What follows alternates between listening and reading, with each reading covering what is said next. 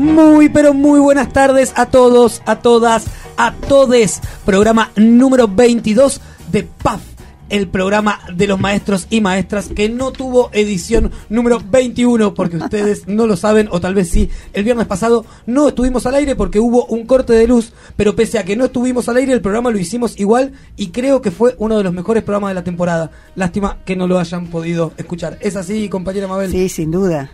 Muy bien, estábamos el viernes pasado con las chicas de Baila la Chola y íbamos a hacer un programón. Lamentablemente por cuestiones de fuerza mayor no salimos al aire y les extrañamos un montón. Compañera especialista Natalia, ¿cómo le va? Bien, muy bien. Disfrutando esta tarde tan linda, ¿no? Tan soleada. Sí, octubre tuvo de todo. horrible. ya tuvimos invierno, otoño, primavera y Luciano Castro. Eh, vino cargadito, vino el mes de, de, octubre.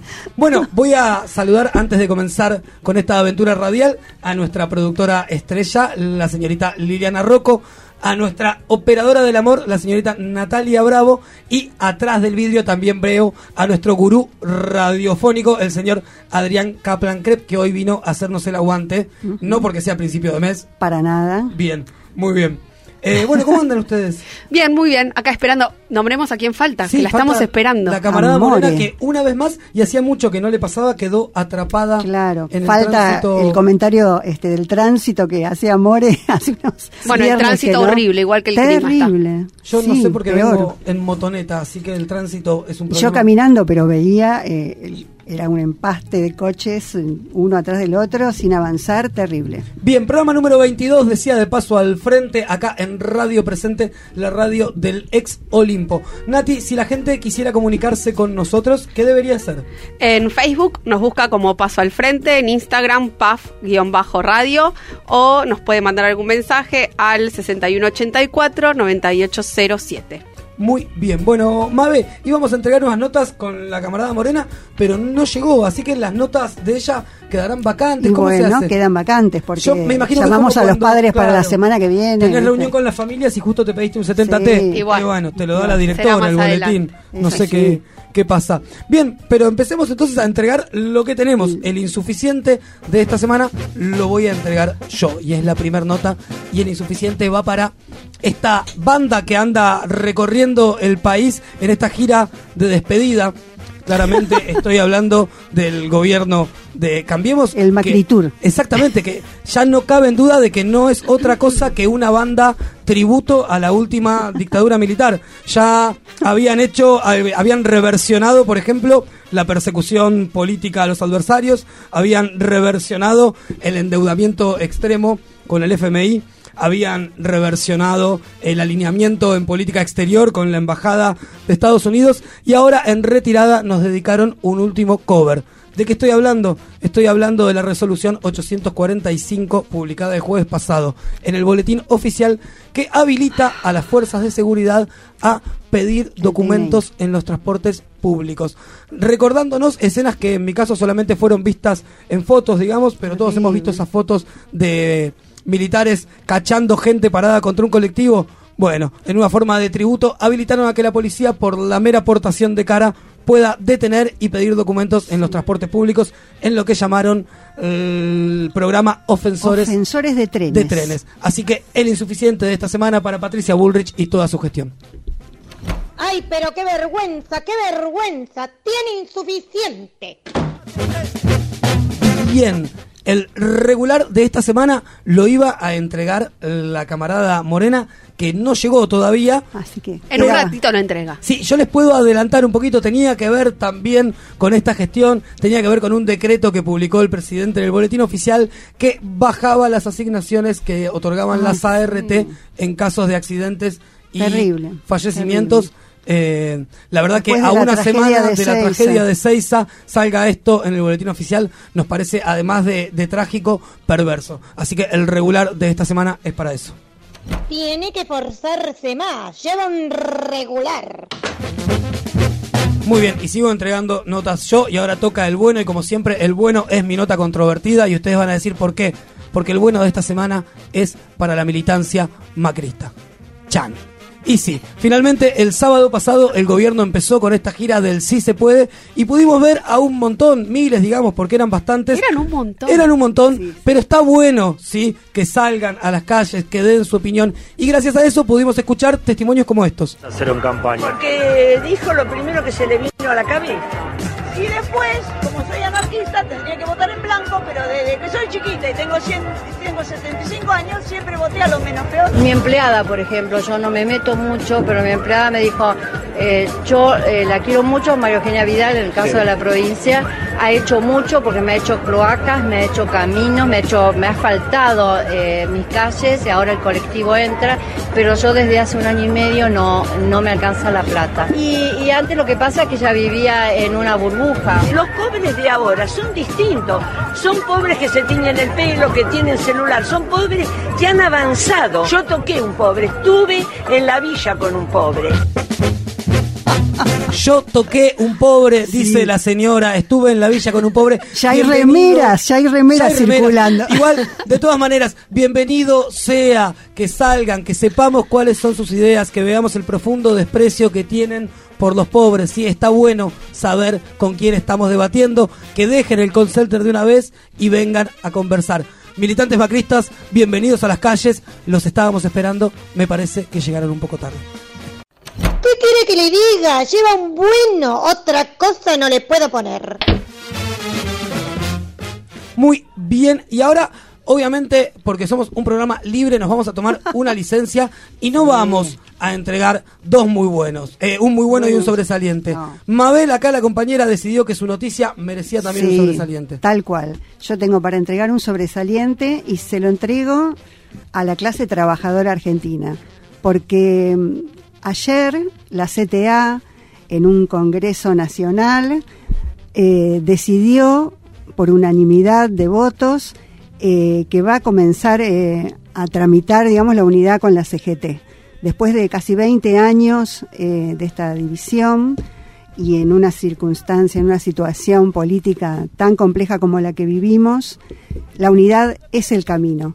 Así que celebramos, sentimos que realmente estamos haciendo historia y es, es un momento muy particular. Eh, esperemos que, que esto pueda desarrollarse como pensamos y que la unidad realmente llegue, sea fructífera y nos traiga tiempos mejores. Así que tenemos voces Exactamente, del. Congreso. PAF no podía ser menos, así que hemos mandado un movilero al Congreso de la CTA, el compañero Exacto. Sebas, amigo de la casa, que estuvo trabajando ahí y nos mandó esto.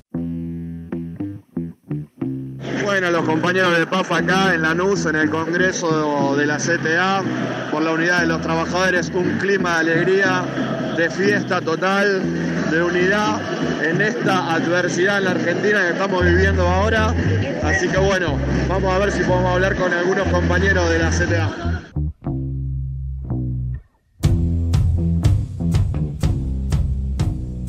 Estamos con el Tano Catalano de ATE, una breve reflexión, Tano, sobre este momento histórico del movimiento sindical. Bueno, es eso, después de 29 años hay un paso institucional enorme que está dando la CTA de los trabajadores, pensando en la unidad del movimiento obrero, eh, mandatando el Congreso Extraordinario a la Mesa Nacional para que podamos iniciar eh, el marco institucional para la vuelta, así que emocionados y además el marco de participación, el poder tener acá a nuestros candidatos y candidatas nacionales, provinciales y municipales. Un día de lujo para la clase trabajadora. Bueno, estamos con Sonia Leso, secretaria general de CETERA, compañera también de la CETERA. Una breve reflexión sobre el significado de este día histórico para, para el movimiento obrero. muy emocionada. Que hoy recordaba a Mari Sánchez, primer mujer que en fue miembro del Consejo Ejecutivo de la CGT junto a Saúl Ubaldín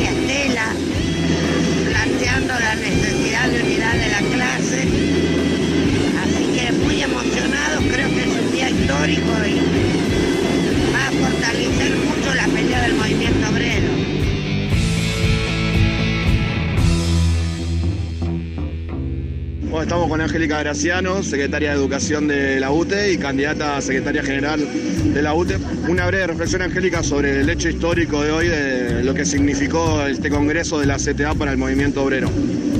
Hoy es un día histórico porque después de muchos años, desde que nos fuimos de la CGT con Mari Sánchez, podemos estar discutiendo en profundidad con el conjunto de los trabajadores la unidad del movimiento obrero. Para nosotras las trabajadoras y trabajadores de la educación es muy importante incorporarnos a las luchas, a las históricas luchas del movimiento obrero y también es muy importante que nuestra central sea reconocida como se merece.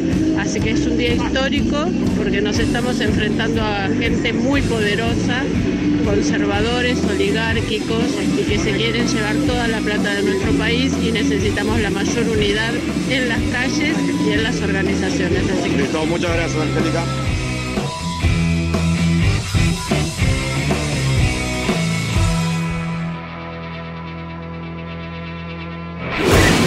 Paso al frente, viernes de 18 a 19 por Radio Presente.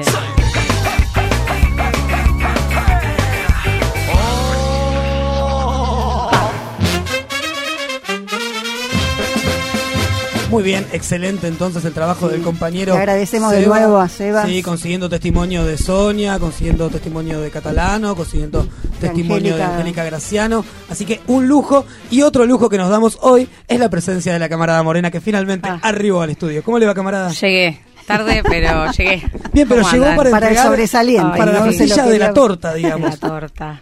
Eh, Bueno. la ¿Estamos Les preparados? comento, les comento. Era una nota para el viernes pasado, pero me parecía importante recapitular. Bueno, empiezo contando lo ocurrido, que nada tiene que ver con bueno y menos con sobresaliente. Para quienes no se enteraron aún, el jueves 26 se incendió un hotel familiar de la calle Fray Cayetano 345 del barrio de Flores. Personas que fueron hospitalizadas, perdieron casi todo, entre las piezas bajo el humo, el agua y el fuego. Entre ellas hubo familias con pequeños que fueron trasladadas a otros hoteles de la ciudad, lejos del barrio. Una familia que perdió a su hijo, falleció en un este trágico accidente. Pero bueno, en esta parte es donde aparece lo bueno, como un oasis en medio de un panorama totalmente triste y desalentador. La solidaridad, la sensibilidad de los maestres de nuestro distrito, Sensibilidad transformada en organización. El sobresaliente es para nuestras escuelas que abrieron sus puertas con el único interés de ayudar a las familias que la estaban pasando muy, muy mal. Esta nota merecida es para cada integrante de la comunidad educativa del Distrito 12, que convirtió cada mensaje en una respuesta concreta, significativa, amorosa, a la necesidad de las familias que estaban viviendo esta situación y la están viviendo. Acá estamos, la escuela pública, construyendo redes, hermanándonos en las pálidas, exigiendo el acceso a todos los derechos para todos y todas. Así que este sobresaliente es para la escuela pública que siempre se pone la camiseta. Así da gusto. Bien merecido tiene este sobresaliente. Muy bien y entregadas entonces las notas de la semana. Estamos ya en comunicación telefónica con Paulina Vera. Paulina es docente y delegada de la Escuela La Banderita en la Villa 31, que como comentábamos en la previa del programa, está con dos situaciones puntuales bastante graves. Por un lado, la cuestión del estacionamiento de los jueces de Comodoro Pi y por otro lado, el techo que se cayó el otro día.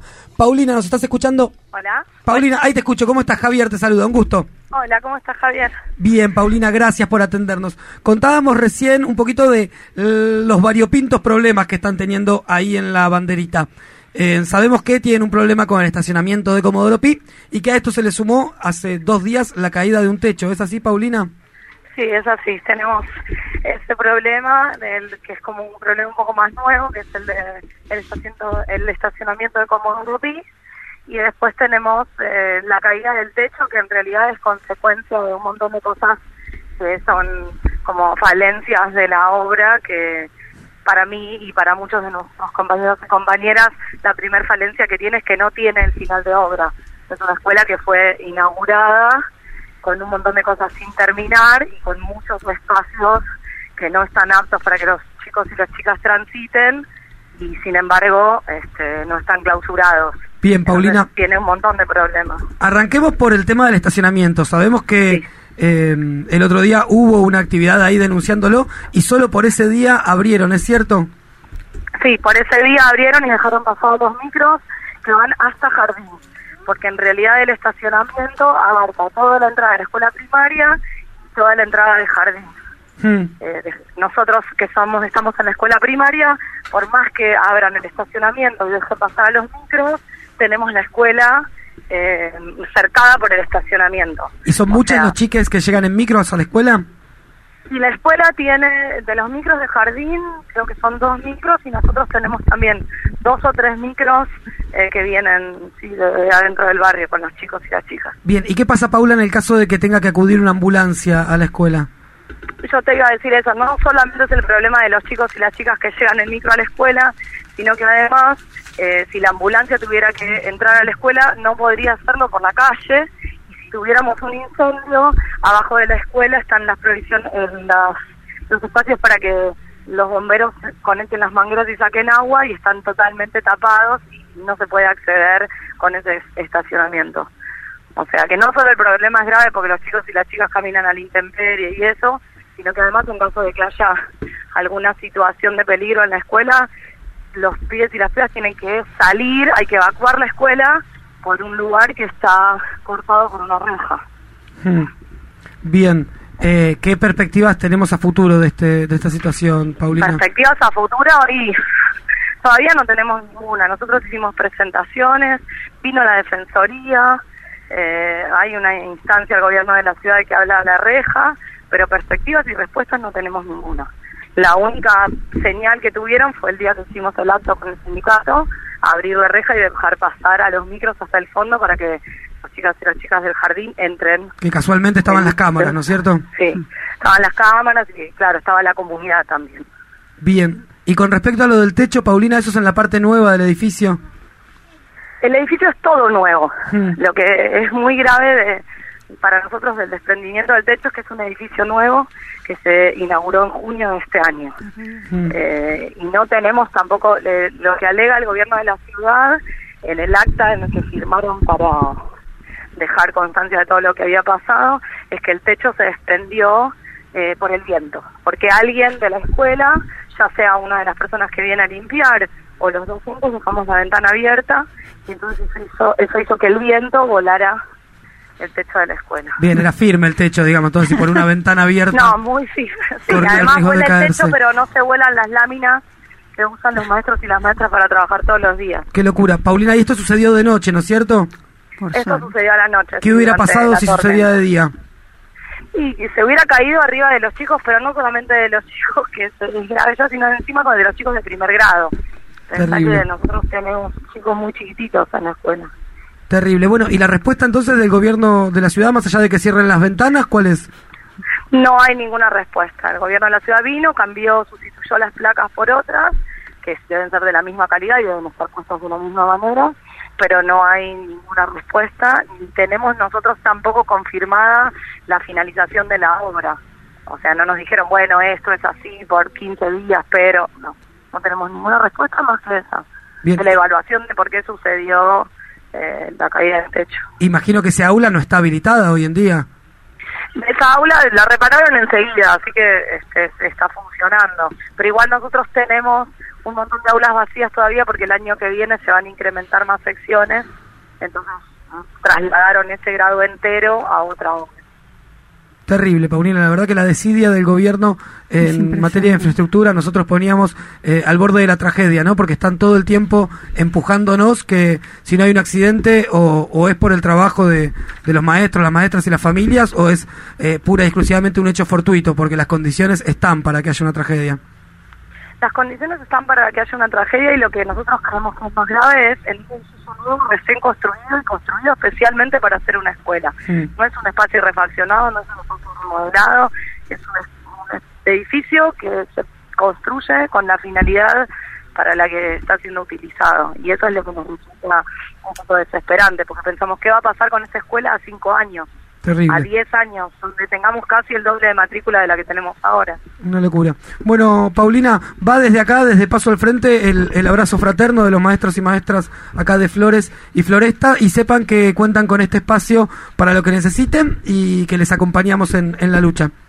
Bueno, muchísimas gracias y tenemos presente y agradecemos el acompañamiento. Dale, te agradecemos muchísimo la comunicación. Vale, gracias.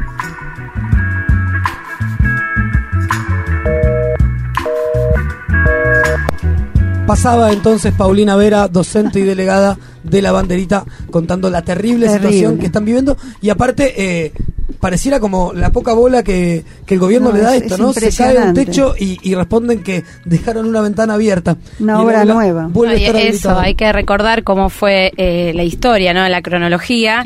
Eh, habían sido ubicados en sectores como galpones. Luego eh, viene esta inauguración y tenemos que desayunarnos el- la tragedia, la, la casi tragedia, porque peligran nuestros pibes en esa escuela y en este tipo de, construcciones mediocres para la escuela pública. claramente. Exactamente. Bueno, veo que se está apropicuando nuestra especialista en educación sexual integral. Nosotros vamos y venimos con la columna para decidir.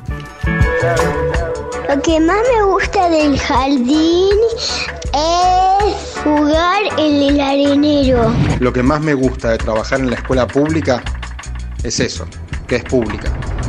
Paso al Frente, la voz de la escuela pública en el aire.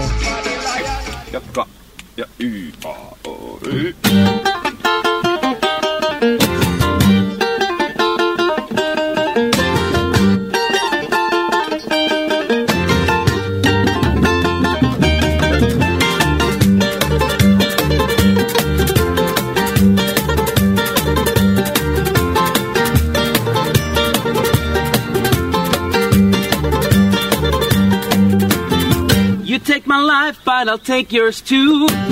You fire musket, but I'll run you through. So when you're waiting for the next attack, you better stand, there's no turning Seguimos back. con PAF. Tenemos en la mesa nuevas incorporaciones. Nati. Saco, Hola, ¿cómo, andan? estás? ¿Todo bien? Ya nos saludamos. Te, está- te- te Estamos mini a- reemplacé, More. Ay, bueno, muy bien, me encanta. Estábamos hablando que nos vemos el lunes en la capacitación. Pero bueno, hablemos de. Hoy es de una lo que- columna súper especial. Súper. Porque no estoy sola, estoy con mi compañera, amiga, colega, Colega. Carolina Molina de Bedia, que desde las penumbras muchas veces aportó a nuestras columnas de ESI y hoy sale a la luz. Y la columna es. La columna de hoy, Caro les va a contar. Ay, hola, Carolina. ¿Cómo estás, gusto. Caro? Hola, chicas conocidas. ¿Cómo Eh, andas?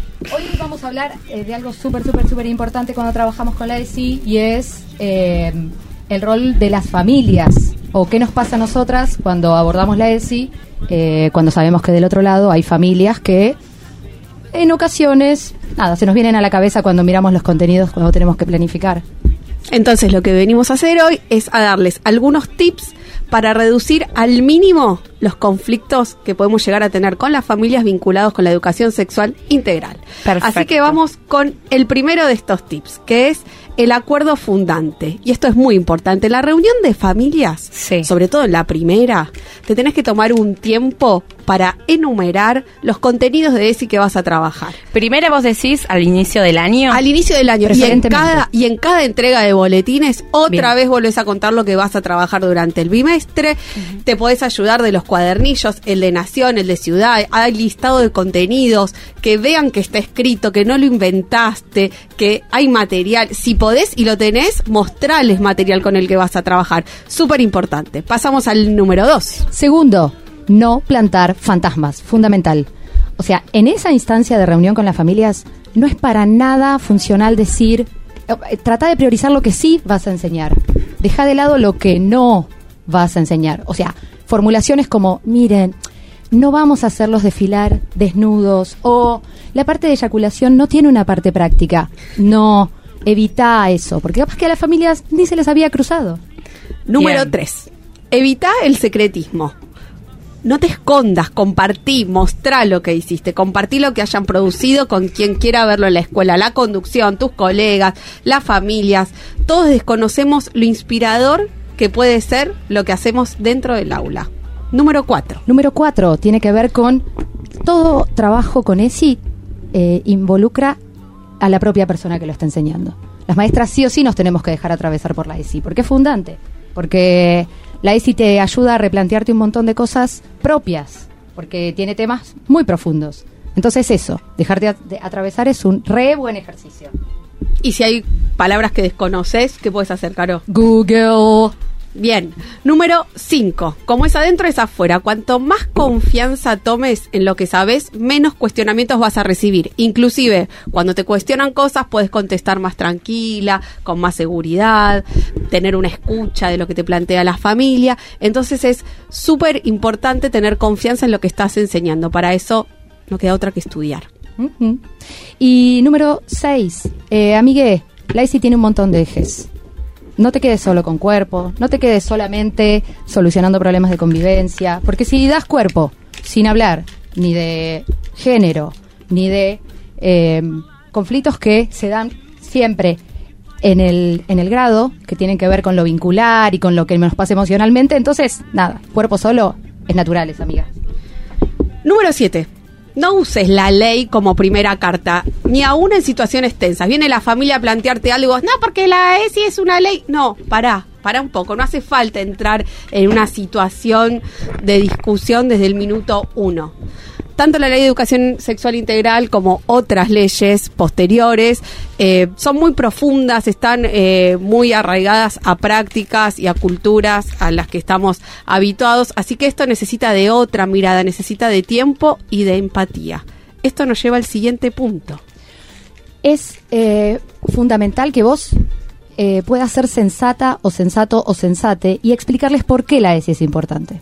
O sea, los cambios que realmente se ven en las pibas y en los pibes cuando trabajas con la ESI. De cómo se replantean las reglas de los juegos, cómo se redistribuyen los usos del patio, cómo nos dirigimos o no nos dirigimos ya a las personas. Eso, en lo cotidiano, cómo cambian las prácticas gracias a la ESI en lo cotidiano. Fundamental. Número 9. Si aún, siguiendo todos estos pasos, en el improbable caso que venga una familia a plantearte algo eh, así como medio mafiosa, viste, o fundamentalista de con mis hijos no te metas, tranquila. Fingí demencia, juntate con tu tribu en sala de maestras, conducción, pensá la respuesta y recién después anda y enfrentate con esa familia. Eh, trata de tener argumentos que te hagan sentir tranquila. Bien. Bien. Y por último, eh, no olvidemos que en realidad las familias que nos tocan es como una caja de chocolates. Nunca sabes lo que te puede tocar. Como las maestras también. Como la de garotos, ¿viste que hay algunos? Sí, fuchi. Eh, no, no, no, no, no. Pero a lo que apunto es lo siguiente. Eh, no olvides que hay familias que también están agradecidas y necesitan que nosotras trabajemos estos contenidos en el aula. Y lo valoran también. Y lo valoran. Exacto. Y es fundamental, y esa es nuestro, es la importancia de nuestro rol. Y es una responsabilidad, sobre todo porque nosotras lo que buscamos es generar un espacio que habilite la pregunta. Y cuando la pregunta surge, y surgen los cuestionamientos, y surge todo ese movimiento que se produce en las pibas y en los pibes cuando trabajamos con la ESI, es cuando, nada, cuando le podemos cambiar la vida a los pibes también. Así que el resumen de estos 10 puntos sería anticipar, no plantar fantasmas, compartir, involucrarse, confiar, aprender, conciliar, hacer tribu, usar tu red y especialmente tomarte tiempo en explicarle a las familias lo importante y transformadora que es la educación sexual integral. Ese sería el mensaje de nuestra columna de hoy. ¿Cómo te sentiste, Caro? Estoy bien, estoy bien, estoy bien, estoy viva. Bueno, te esperamos O sea, en otro momento. Ya pra- nos enseñaron a aplicar, a corporalizar la ESI. Calma, Nosotros. calma, sí. Apliquemos esos puntos, me encantó. No, y yo Ay, quiero compartir este decálogo después en, en las redes. Por Eh, favor. ¿Habilitan a eso? Bueno, primero le corregimos los acentos, esas cosas y El lo copyright. compartimos. Habrá que seguir aclarando que la columna para decidir tiene un juego de palabras escrito y ese está escondido. Por favor. que seguir. Sabemos escribir, decidir, porque hoy mi madre me mandó y me dijo, hay un error de ortografía. Claro. ¿Otra vez? Otra Bueno, pero lo bueno es que leen con atención, Sí. si no, no, no nos dirían nada. Miremos la parte buena, qué sé yo. Por supuesto, siempre. Para, te quiero contar algo, Pisaco, que pasó el otro día en mi grado, segundo grado. Les pibes guardaban eh, y estábamos charlando sobre hacer pis en la calle. Si estaba bien o estaba mal hacer pis en la calle. Algunos decían solamente los varones, solamente los varones y las nenas, pero los chiquitos. Bueno, todo el mundo, pero si está apurado, qué sé yo. Y en una, uno de mis alumnos dice, las nenas hacen pis como los perros. No sé de dónde venía, risas generalizadas, pero la cuestión es que otra de mis alumnas se para en seco, lo mira y le dice, voy a decir ese, no voy a decir que se llama Santiago, eh, ese, yo hago pis sentada y tu chiste me parece ofensivo. Silencio generalizado. Un aplauso para M. Para M. M de Bien. Maite. Un Vamos, aplauso M. para Maite. Y bueno, así vamos con cosas chiquitas. Eso. Vamos transformando.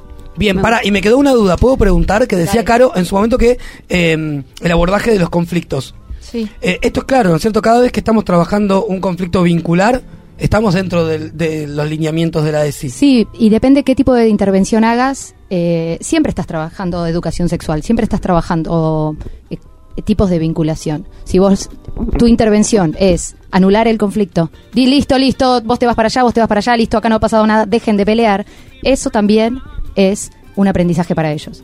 Es, no le tengo que decir nada porque al final él puede venir a pegarme cuando quiera, entonces yo me la tengo que fumar y después no pasa nada. Eso también es un tipo de intervención. Eh, por ahí podemos aprovechar ese tipo de situaciones para capitalizarlas en algo un poco más productivo. Bien. Eh, un poco, creo que lo que nos pasa a los maestres muchas veces tiene que ver con el factor tiempo. Eh, Y no darle importancia a esas cuestiones pensando que eso nos va a sacar tiempo para, para hablar de otras cosas. Y me parece que un poco lo que está bueno eh, es parar la pelota y decir, bueno, es tan importante eso como los vertebrados. Es que a la larga lo terminás ganando, la verdad. Y maestros que reciben y maestras que reciben grupos que han trabajado educación sexual integral años anteriores, ven la diferencia. Totalmente. Y se da diariamente hasta cuando tenés que armar un grupo o tienen que elegirse como compañeros de grupos en investigación o con quién se sientan. Ahí también ah, bien vas aplica, aplicadas los, los ejes, los lineamientos, todo lo que fuiste trabajando o se fue trabajando en los ciclos. Sí, y vos vas a poder se va- provocar- y, se- y- y van como mm, generando nuevos eh, eh, nuevas instancias, siempre superadoras, nunca te quedas estancado y siempre hay un proceso. Por eso me reía, pero tenemos que corporalizar la ESI en nosotros, más allá de la capacitación. Estos estos tips que nos dan a ustedes también tienen que ver cómo, cómo nos, nos posicionamos dentro de la educación sexual integral y,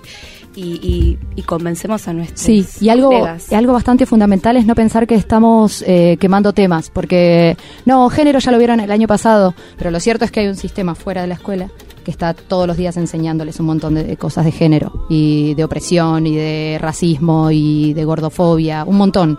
Entonces, suponiendo que un tema ya lo trabajaste con algún eh, con algún contenido, con alguna dinámica, no es suficiente. Siempre hay que volver, porque se filtra. Se filtra porque ese, ese otro eh, aprendizaje que reciben fuera, o de la tele, o de los medios, o de quien sea, es constante. Es y todo ahí, el tiempo. sí, y ahí es donde es súper importante laburar junto con la familia, porque donde más pasan tiempo y donde más comparten generalmente es con las familias. Entonces, si podemos armar algo en conjunto y tirar todos para el mismo lado, el aprendizaje va a ser mucho más enriquecedor. Perfecto, bueno, impecable nuestra columna de ESI. Justamente de esto también, de los tiempos y la importancia de cada una de las cosas, vamos a estar hablando luego del tema musical con Horacio Tignanelli, que ya está con nosotros acá en el piso, que es actor, titiritero, astrónomo, ex director de la Feria Nacional de Ciencias y justamente también le vamos a preguntar sobre los tiempos de la escuela, si entra todo eso o no entra en la escuela. Ahora vamos a escuchar porque la consigna musical de esta semana, a razón de que nos visitaba un astrónomo, tuvo que ver con pensar canciones que hablen de objetos celestes y Cuerpos, demás. cuerpos celestes. Cuerpos celestes. Muy bien, eh, articulamos con ESI, con eso. Sí, de- sí, sí, sí, sí. Les cuerpes celestes. Vamos a estar escuchando La Luminosa de Fandermole y ya volvemos.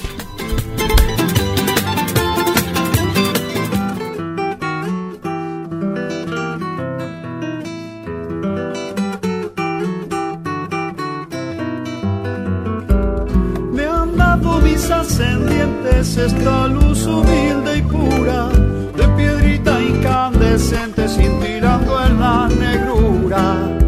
Me han dado mis ascendientes esta luz humilde y pura.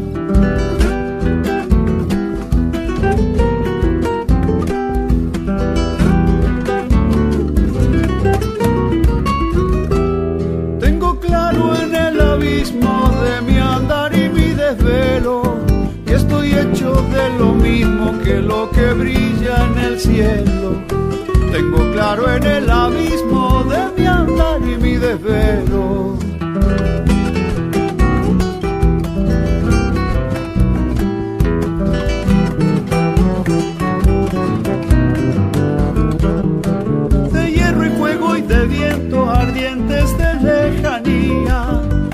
Vine cruzando el tiempo hasta el ardor de mi vida. De hierro y fuego y de viento ardientes de lejanía. Mi madre ha sido una estrella quemándose desde el centro y queriendo ser como ella vengo brillando de adentro. Mi madre ha sido una estrella quemándose desde el centro.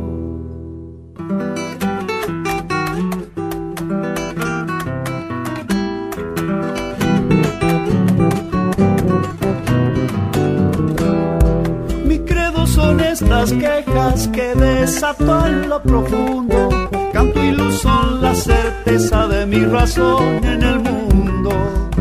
Mi credo son estas quejas que desato en lo profundo.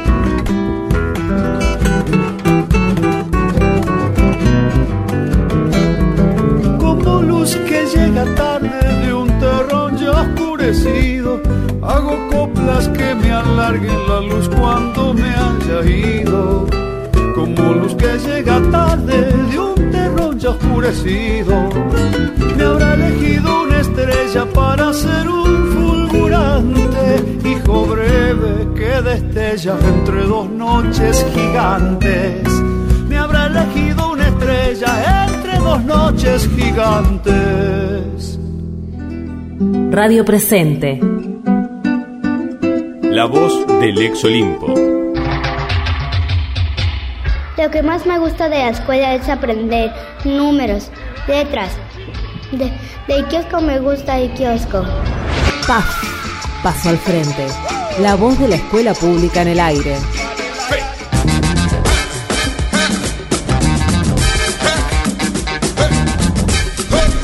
18.42 en la tarde lluviosa de la ciudad de Buenos Aires. Empezamos el último bloque de Paso al Frente, PAF, el programa de los maestros y maestras del Distrito 12. Nos llegan mensajitos de saludos.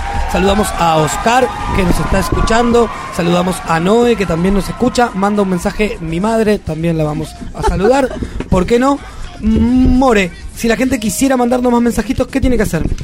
Mira, tienen que conectarse a la compu y entrar en Facebook a paso al frente todo junto. Nos pueden encontrar, si no en Instagram paf-radio y si no siguen mandándonos audios al 11 6184 9807. Muy bien, un saludo especial también para todos los compañeros de Chaco y especialmente a Ani, nuestra es una de nuestras oyentes preferidas. Acá la productora Y se aplaude. suman, se suman oyentes. Tengo una compañera casi colega que se llama Erika, que es residenta en mi grado y que le voy a mandar un saludo porque se sumó a la lista de oyentes de PAF. Muy bien, yo mando entonces también a mi residenta, porque yo Ay. también tengo a mi querida Aleida del Dorita, que estuvieron hace unas Qué semanas bien. acá, ¿se acuerdan? Tenemos en la escuela varias residentas bueno. del, del Dora Costa, así que un beso también grande para ella que está escuchando. Rocío dice que también está escuchando PAF, así que un beso gigante para ella. Y saludo del otro lado de la pecera a nuestra compañera Nati de Feria Americana, Que- fiel oyente del programa. Y que mañana va a estar eh, participando de un festival. ¿no? que cumplen 15 años la murga y van a estar acá por el barrio de Flores festejando y, y nos están invitando a celebrar con ellos. Muy bien, y ahora sí, ya tenemos sentado con nosotros a nuestro invitado del día de hoy, el doctor, licenciado, ¿qué digo? Eh, buenas tardes. este, Bien, eh, buenas, tardes, Horacio Tinianelli. Bienvenido a Paso al Frente. ¿Cómo le va? Muy bien, muy bien, muy contento. muy Bien, me alegro. Una de las dudas que teníamos en la preproducción era cómo presentarlo, porque hemos visto que es actor, que es titiritero, que es profesor, que es astrónomo. ¿Qué me falta? ¿Cocinero? Eh, sí, a veces cocino también. Eso es, es interesante también. Si no, no- extenso currículum. extenso. Extenso. Porque ¿Y usted qué- eso es por, por- porque estoy grande. Y vinimos para variado, va, vinimos. digamos. Te invitamos porque queremos conocer un poquito cómo cómo se puede Articular, todo eso, ¿no es articular, cierto? formular todos esos conocimientos. Igual, la primera pregunta, Horacio, es ¿vos qué te sentís más de eso? Si te preguntan qué sos, ¿vos qué contestás? Qué difícil esa. No, yo a veces me siento como la luz, viste que a veces se interpreta como onda, otras como partícula. Bien. Entonces depende el, el- el contexto, yo me siento bien en, en el contexto. No, corpuscular y ondulatorio. sí, o sea, no un poco artista y un poco así más docente, ¿no? Más indagador de los de la de, de la ciencia interior, ¿no? O sea, de la ciencia interior como pen- cómo piensan las personas los conceptos científicos. Entonces, me gusta más esa parte. Bien, y otro dato que no queremos dejar de mencionar es que fuiste director durante muchos años de la Feria Nacional de Ciencia y Tecnología. Sí, es una de mis ex. Es una de tus ex. Sí. ¿Y la extrañas? No, no, no, no porque bueno, este, no porque no haya sido una mala experiencia ni nada por el estilo, simplemente porque bueno, fue una, una misión que está cumplida y, y que me parece fueron bastantes años. ¿Cuántos entre- años estuviste ahí, Horacio? Si no es indiscreta la pregunta, ¿no? Y casi nueve.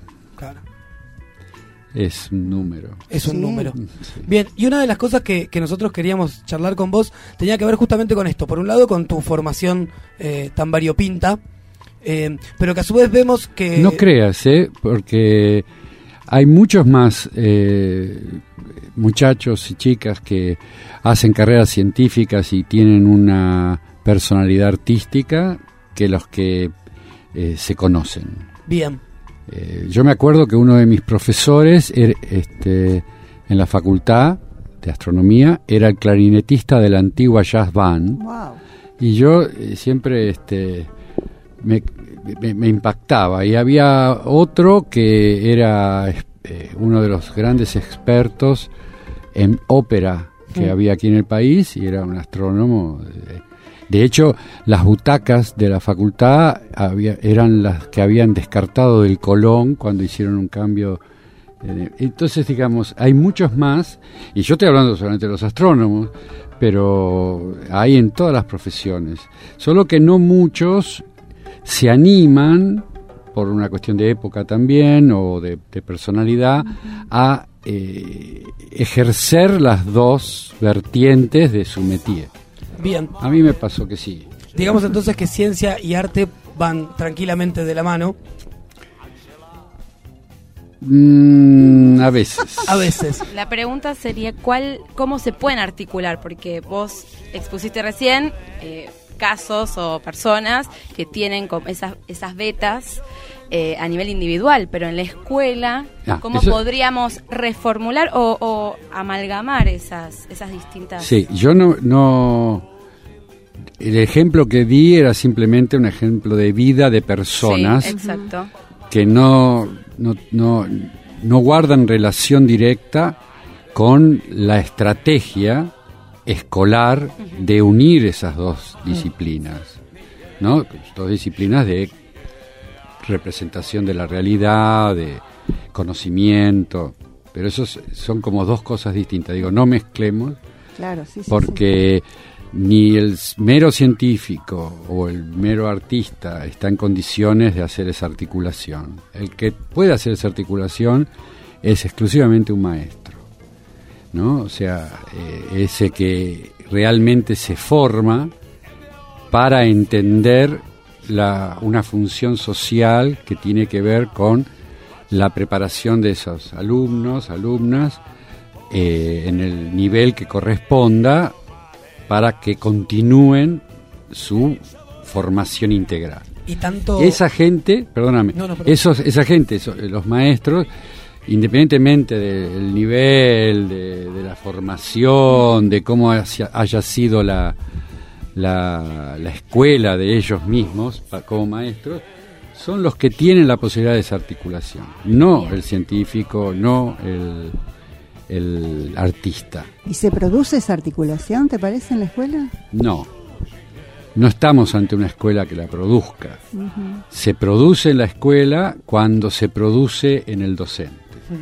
Cuando el docente puede articular en sí misma los dos lenguajes, se va a producir en el aula, pero no en la escuela, porque la escuela, ustedes lo saben mejor que yo, es un conjunto de muchas pulsiones y tensiones donde todavía la, la articulación entre disciplinas de formación no está eh, instalada. O sea, en este país al menos eh, está en una etapa preparadigmática. O sea, estamos estudiando a ver cómo se puede hacer.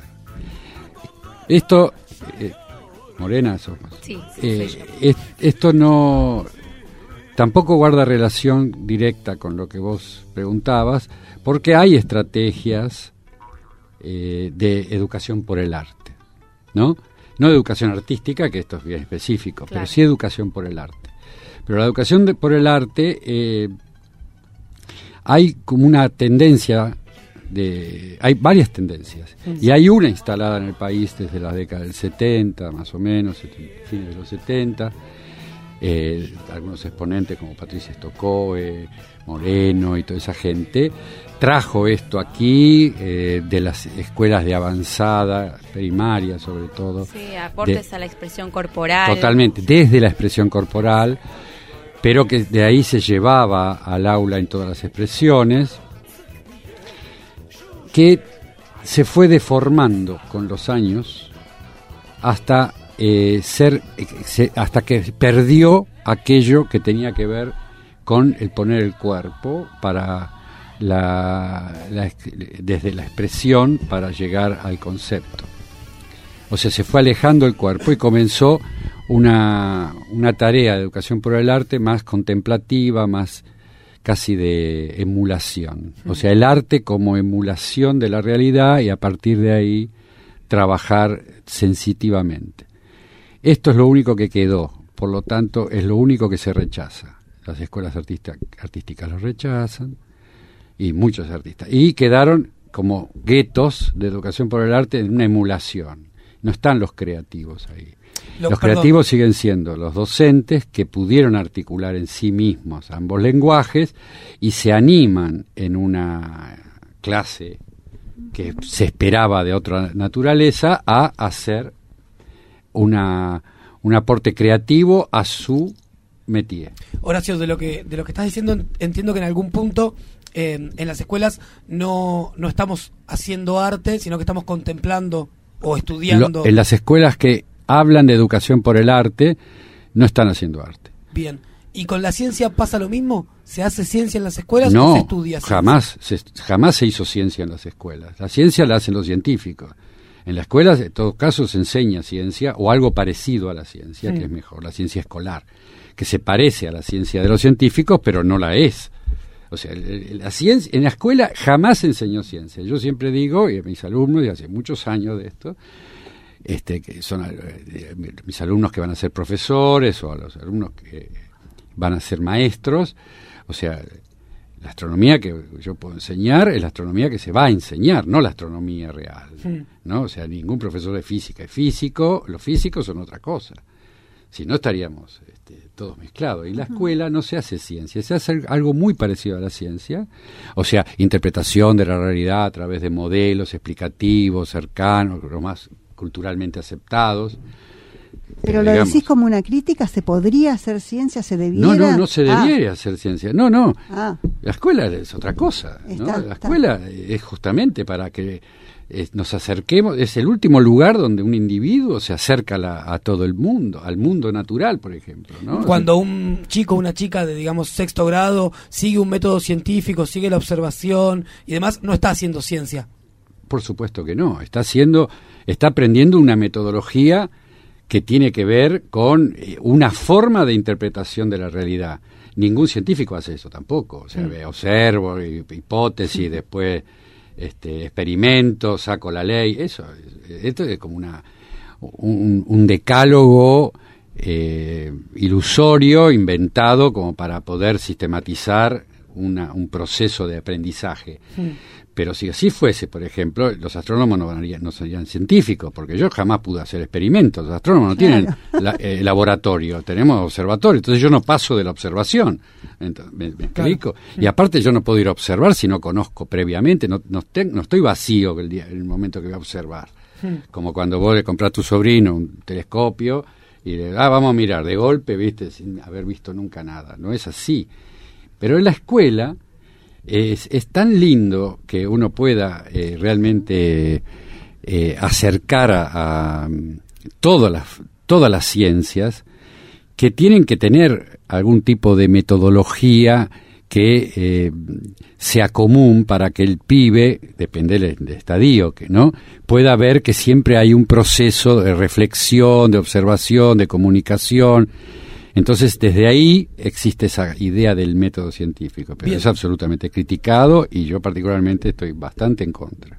Bien, pero, perdón Horacio, y, y sobre todo esto de que vos estuviste nueve años dirigiendo la Feria Nacional de Ciencia. Sí. Eh, la manera en la que enseñamos hoy en día eh, ciencia en las escuelas, digamos, suponiendo que seguimos los lineamientos curriculares, ya sea de los NAP o de los diseños jurisdiccionales.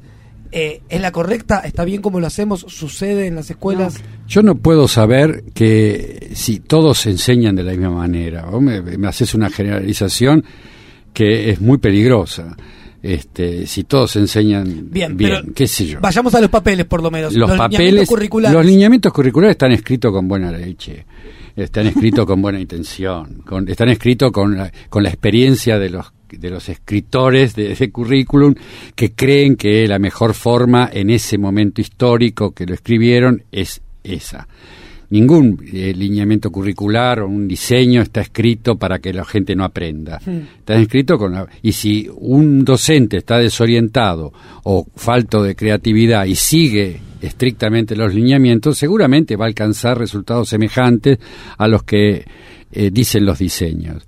Pero yo no sé si esa es la mejor forma pero o si se alcanzan realmente. Me, me decís que, que te pido una generalización eh, que te compromete, pero también es cierto que si hay una persona que puede estar más próxima a esa generalización, sos vos, que durante nueve años viste el trabajo de ciencias en una gran cantidad de escuelas Sí. de todo el país. Y fue una desestructuración del método científico, justamente, que fue lo que propusimos desde Movida. Basta con eso de que vengan a poner la hipótesis, la, toda esa, esa parafernaria, porque eso dejaba fuera las ciencias sociales, dejaba fuera a las de artística, dejaba fuera a las escuelas especiales, dejaba fuera un montón, como si todas esas no podían hacer ciencia, o si los trabajos eh, basados en, en un conocimiento artístico no pudieran estar participando de una feria de ciencias, ¿no? Entonces, digamos, ¿Los trabajos artísticos tienen que participar de una feria de ciencias? claro, la feria de ciencias es un nombre genérico, no es, eh, las ferias de ciencias no son de ciencias. Las ferias de ciencias tienen el nombre porque de, de feria de ciencias porque en su origen estaban circunscriptas a trabajos de disciplinas científicas. Pero en realidad las ferias eh, son ferias de educación y por lo tanto no son solamente los trabajos de ciencia los que aparecen, hay trabajos de tecnología, de arte, de, de comunicación, de, de todas las disciplinas que se puedan aparecer en la currícula, tienen que haber, cualquiera puede hacer un trabajo que tenga la posibilidad de ser mostrado en una feria de ciencia. Por eso las ferias en ese momento, las ferias nacionales, son ferias de, eh, de ciencias, educación, arte, tecnología, matemática, le poníamos todos los, y deporte, le poníamos todos los nombres que correspondían a las áreas curriculares. Entonces era una feria integral. Y además a todos los niveles, porque digamos, eh, en una, en una época la feria de ciencia estaba circunscripto a la secundaria, eran secundarios céntricas. Claro. ¿no? ¿Por qué? Porque todavía la ciencia en la- en la escuela primaria estaba circunscripta en los últimos grados, ¿no? Y todavía se pensaba que los chicos de primer ciclo no podían aprender ciencia. Hoy hay trabajo de serie de ciencias hermosísimo de Sí. jardín de infantes. De hecho, eso ha eh, sido un trabajo y que parte de eso tiene que ver con la desconstrucción del método científico. este octubre, o en realidad eh, hay una hay un lineamiento, eh, en mi escuela es en octubre, pero en general se eh, implementan momentos de talleres o de exposición, ferias de ciencias en primaria, y quería preguntarte, porque estamos cerca, por lo menos en la escuela 6, pero para, para sumarnos y adentrarnos a este tema, ¿qué, qué, qué nos aconsejas ¿Por qué camino nos aconsejas llegar a esa feria de ciencias? Vos decís que es una exposición de temas trabajados en diferentes eh, con diferentes contenidos, en diferentes ejes, pero ¿cómo nos podríamos acercar a una feria de ciencias mucho más rica y profunda? La, la posibilidad de hacer ferias de ciencias en la ciudad está abierta porque, digamos, están organizadas y están ya sistematizadas. Una cosa es participar de una feria de ciencias interescolar, donde vos tus trabajos participen junto con otras, y otra que lo que me, me parece que me estás preguntando es al interno del propio colegio, sí, cómo... eso mismo. Bueno, esas son las más lindas ferias, donde los do- docentes en su grado han llevado adelante un trabajo y se, han, y se van a animar a mostrarlo a sus pares y a la comunidad educativa. Esa es la feria más importante de todas, la feria que se produce al interno de las escuelas. Si luego alguno de esos trabajos eh, amerita a que vamos a mostrarlo además a otras escuelas, bien. Y si no, el, el- el hecho de que haya un momento de feria escolar es maravilloso para la institución. Ni es lo más grande que pueda ser, ni es lo único. Ahora, ¿qué, qué, se puede mostrar ahí? Tu trabajo de aula, un trabajo concre- concreto, una unidad didáctica concreta que haya empezado de acá y haya terminado aquí con estos, estos aprendizajes logrados. Eso, eso es lo que se muestra en una feria de ciencia. Solo que, bueno, en algunos casos llegan a- a- a productos no solo de aprendizaje, sino concretos, objetos concretos que son extraordinarios. Bueno, pero esos son algunos casos.